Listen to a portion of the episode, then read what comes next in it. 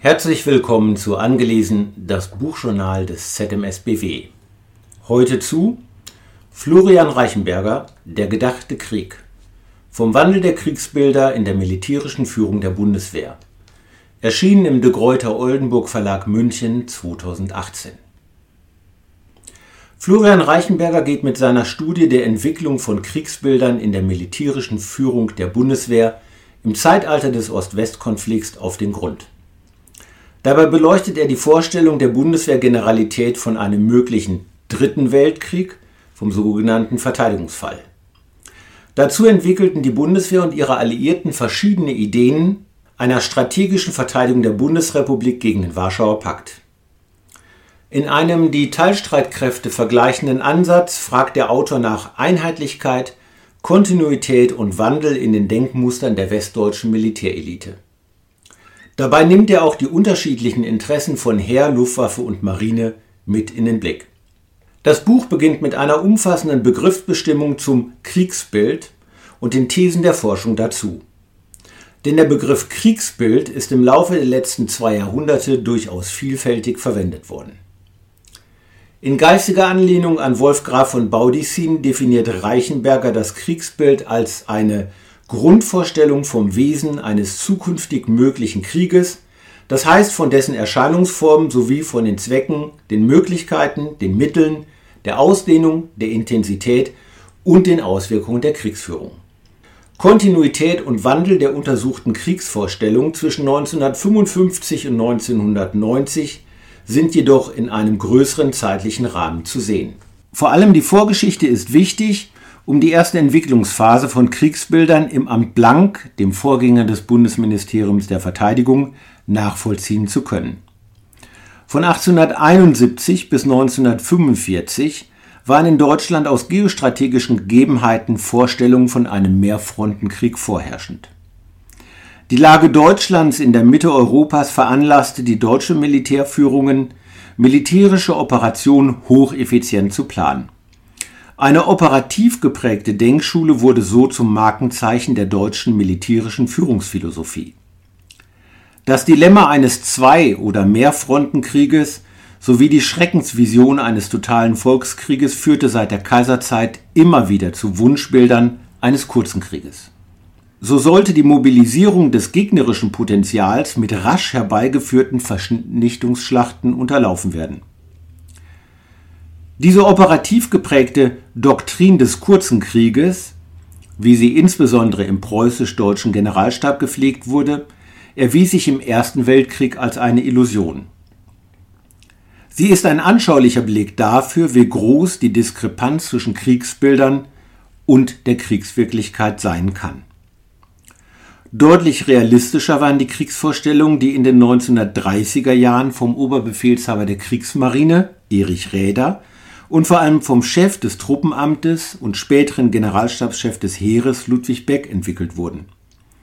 Sie zielten vor allem auf die Durchhaltefähigkeit. Beide Offiziere hatten im Clausewitzschen Sinne die Totalität eines heraufziehenden Krieges, aber auch die begrenzten Möglichkeiten des außenpolitisch weitgehend isolierten Deutschen Reiches richtig erfasst. Allerdings mussten Beck und andere erkennen, dass ihr Kriegsbild an Bedeutung verlor, als Hitler die Militärführung auf die Rolle einer Befehlsempfängerin reduzierte. Nach 1945 bildeten in den Augen deutscher Militärs zumindest die militärischen Siege der Wehrmacht in den Jahren 1939 bis 1941 die Vorlage einer erfolgversprechenden Verteidigung gegenüber einer expansiv verstandenen Sowjetunion. Dies übrigens ungeachtet der Tatsache, dass NS-Deutschland den Ostfeldzug verloren hatte. Aber das Interesse der angelsächsischen Militärs an den deutschen Erfahrungen aus dem Krieg gegen die Sowjetunion im Zweiten Weltkrieg bot einen hervorragenden Ansatzpunkt, um bisherige Erfahrungen für das nun sich neu abzeichnende Kriegsbild in der Konstellation des Kalten Krieges nutzbar zu machen. Damit sollte ein Mehr an Handlungsspielraum ja Souveränität für die damals gerade entstehende Bundesrepublik Deutschland erreicht werden. So wuchs ab 1947-48 unter den zukünftigen Verfassern der Himmeroder Denkschrift langsam ein neues Kriegsbild auf, wobei mit den personellen Kontinuitäten zwischen Wehrmacht und Bundeswehr auch ideengeschichtliche einhergingen. Die Wiederbelebung des operativen Denkens ergab sich allein schon daraus, dass viele Offiziere der anfänglichen Bundeswehrführung aus den Operationsabteilungen der Wehrmacht stammten. Die späteren Bundeswehrgenerale Adolf Heusinger und Dr. Hans Speidel formulierten in ihren Denkschriften zwischen 1948 und 1950 bewusst ein von Panzerdivisionen geprägtes Leitbild für zukünftige westdeutsche Streitkräfte. In der Himmeroder Denkschrift fand es auf nationaler Ebene 1950 seine vorläufig dominierende, wegweisende Ausprägung. Es erwies sich als ein wirksames Mittel westdeutscher Sicherheitspolitik. Zwischen 1950 und 1955 vollzog sich im transatlantischen Gedankenaustausch dann eine ambivalente Entwicklung. Einerseits arbeiteten die Vertreter des Himmeroder Kriegsbildes beharrlich und erfolgreich daran, die Vorstellung einer beweglich und grenznah geführten Vorwärtsverteidigung in den Köpfen der NATO-Operateure zu verankern. Andererseits wurde mit zunehmendem Einblick in deren Planung klar, dass ein Kriegsbild ohne den Faktor Nuklearwaffen an den Realitäten vorbeiging. Die Entwicklung taktischer Atomwaffen und ihre Aufnahme in die Kriegsplanung der Supermächte bedingte zwischen 1953 und 1955 eine zunehmende Nuklearisierung des Gefechtsfeldes. Die Aufnahme von taktischen Nuklearwaffen in das Kriegsbild stellte 1956 schließlich eine erste Zäsur und damit einen ersten Wandel des Kriegsbildes schon kurz nach der Aufstellung der Bundeswehr dar. Allerdings entstand durch die fortschreitende Nuklearisierung der Verteidigungsplanung in der NATO für die militärische Führung der Bundeswehr ein Dilemma. Lieferten Nuklearwaffen den anzustrebenden Schutz der Bundesrepublik oder leisteten sie, wenn die Abschreckung versagte, der Zerstörung Deutschlands erst recht Vorschub? Diese Frage spitzte sich während der Ausstattung der Bundeswehr mit atomaren Trägersystemen 1957 bis 1962 zu. Und die damals gültige NATO-Strategie der massiven Vergeltung förderte einen starren Blick auf die feste Annahme eines allgemeinen Nuklearkrieges. Während die Kriegsbilder der Bundeswehrführung unter dem Einfluss des neuen, nuklearpolitisch ambitionierten Verteidigungsministers Strauß zunehmend in den Bann der Nuklearführung gerieten, taten sich hingegen spätestens ab 1957 ganz unterschiedliche Sichtweisen bei Heer, Marine und Luftwaffe auf. Der Grund dafür lag auch darin, dass deren Führungen jeweils eine zentrale Rolle im möglichen Krieg der Zukunft beanspruchten. Vor allem die Luftwaffe, von Verteidigungsminister Strauß als potenzielle Hauptträgerin von Atomwaffen protegiert, machte den Landstreitkräften ihre bisherige Bedeutung in der Landesverteidigung streitig. Bis 1962 entwickelte sich dann ein kompromisshaftes Leitbild von einem desaströsen allgemeinen Nuklearkrieg. Darin spielten die mit Atombomben bestückten Starfighter der Luftwaffe eine entscheidende Rolle. Eben dieses Jahr 1962 bildete den Höhepunkt des Nuklearkriegsdenkens in der militärischen Führung der Bundeswehr. Vorwärtsverteidigung, auch um den Preis vollständiger Nuklearisierung der Kriegführung, lautete die Devise der Bundeswehrführung. Es handelt sich um eine vage Schreckensvision, die im Sinne der NATO-Strategie MC 14.1 der Abschreckung dienen sollte, hinter der in Westdeutschland jedoch mehr politische Rhetorik als Machtkalkül als reale Fähigkeiten und realistische Vorstellungen standen. Der Spiegelartikel Bedingt abwehrbereit vom 8. Oktober 1962 machte diese Diskrepanz deutlich. Tatsächlich war ein allgemeiner Nuklearkrieg für die militärische Führung der Bundeswehr weitgehend unbegreifbar. Im selben Jahr markierte Baudissins vielbeachteter Vortrag Das Kriegsbild vor der Deutsch-Atlantischen Gesellschaft den Kulminationspunkt des nuklear geprägten Leitbildes. Baudissin beschrieb darin Eskalationsformen zum allgemeinen Nuklearkrieg und die Teufelsspirale zur Weltkatastrophe in allen Facetten. Dafür prägte er das Wort der Kirchhofsruhe. Indem er das Ultimative aussprach, führte Baudissin der militärischen Führung der Bundeswehr letztlich den Fatalismus ihres Leitbildes vor Augen. Auch die Erfahrung der Berlin-Krisen der Jahre 1948, 1958 und 1961 sowie der Kuba-Krise im Jahr 1962 zeigten, dass Radikalszenarien keine realistische Lösung boten. Der entscheidende Impuls für einen sicherheitspolitischen Paradigmenwechsel in Richtung Limited War, also der Begrenzung des Krieges, stammte dann aus den USA. Dieser Impuls wurde von den Nuklearkritikern in der militärischen Führung der Bundeswehr, insbesondere von den Vertretern der Heeresführung, schnell aufgegriffen. Die von US-Präsident John F. Kennedy und seinem Verteidigungsminister Robert McNamara propagierten ASIN Guidelines, Athener Richtlinien, die die Nuklearwaffen allein als politisches Mittel einstuften, stellten einen Übergang zum neuen Denken dar. Die Gruppe der nuklearkritischen Offiziere im Bundesverteidigungsministerium wuchs fortan stetig. 1965 wurde unter dem neuen Generalinspekteur Heinz Trettner ein Perspektivwechsel vollzogen, der vom allgemeinen Nuklearkrieg weg zum begrenzten Krieg als wahrscheinlichste Kriegsform führte die Zäsur markierte Trettners Weisung Nummer 1 Deutsche Auffassung zum strategischen Konzept der NATO vom 21. Juli 1965. Die Entwicklung des Leitbildes vom Kriege war an einem Punkt angekommen, wo der unbeschränkte Nuklearkrieg als gefährlichste Kriegsform nicht mehr die wahrscheinlichste darstellte. Zunächst brachte die Hinwendung zum Leitbild eines räumlich und vor allem waffentechnisch begrenzten Krieges 1966-67 ein verstärktes Verantwortungsbewusstsein im Denken an einen Atomwaffeneinsatz mit sich. Das militärische Denken, das in dieser Phase aus freien Stücken verstärkt unter dem Primat der Politik gestellt wurde, zielte vor allem auf Abschreckung vor einem Krieg ab. Im Verteidigungsfall galt es, die Abschreckung so schnell wie möglich wiederherzustellen.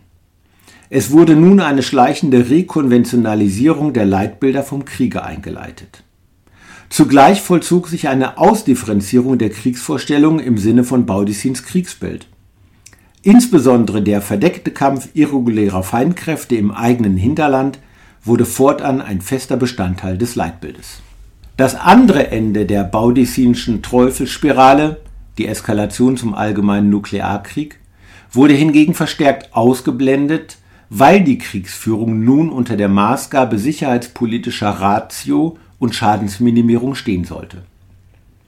Hier orientierten sich die militärischen Leitbilder an der erst 1968 offiziell implementierten NATO-Strategie der Flexible Response.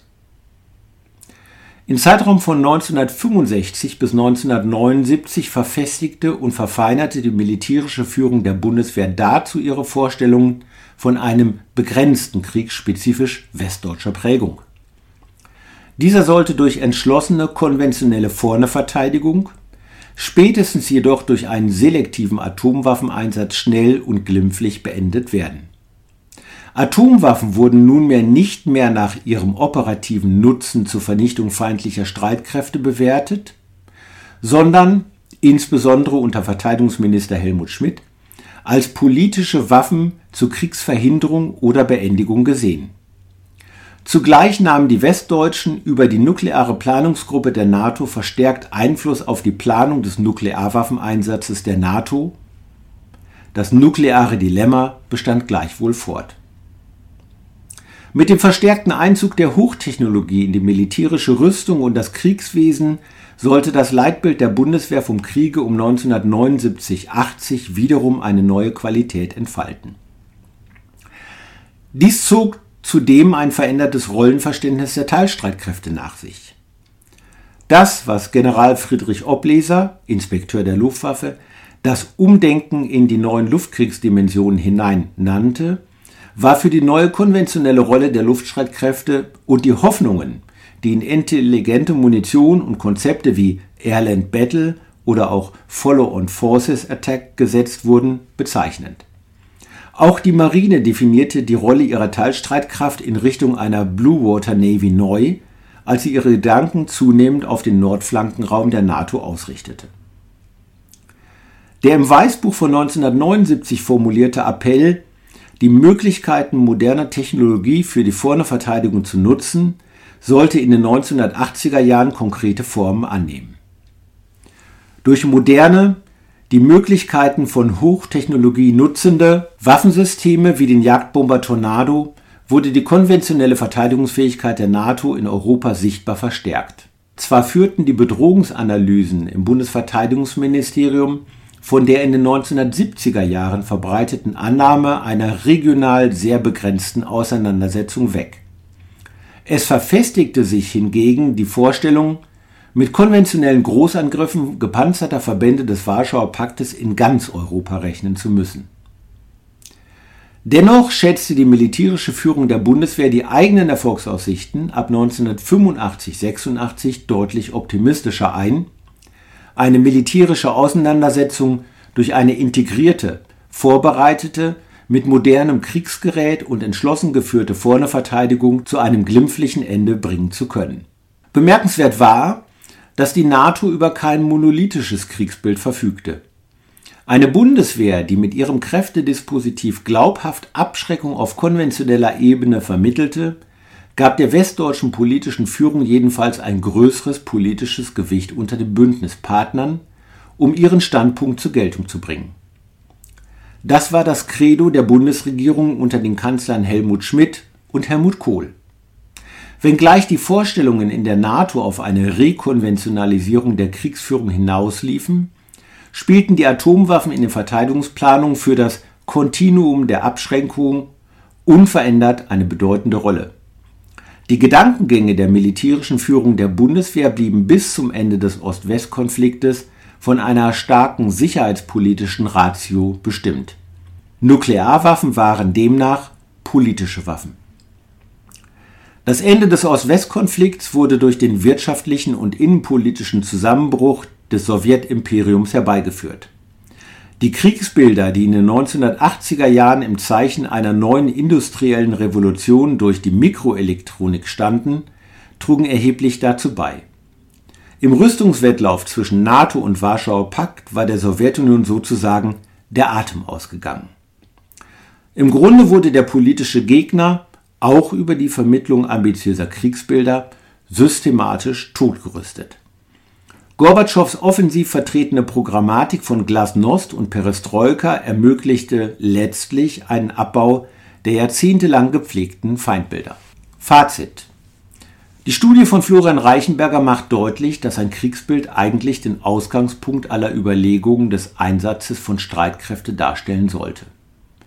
Die Überlegungen führen zurück zum Grundgedanken Ludwig Becks, dass Krieg nie zum Selbstzweck werden darf alle strategischen Überlegungen haben sich dem Primat einer weitblickenden, sittlich verantwortungsvollen Politik unterzuordnen. Das war angelesen das Buchjournal des ZMSBW, heute zu Florian Reichenberger Der gedachte Krieg. Vom Wandel der Kriegsbilder in der militärischen Führung der Bundeswehr.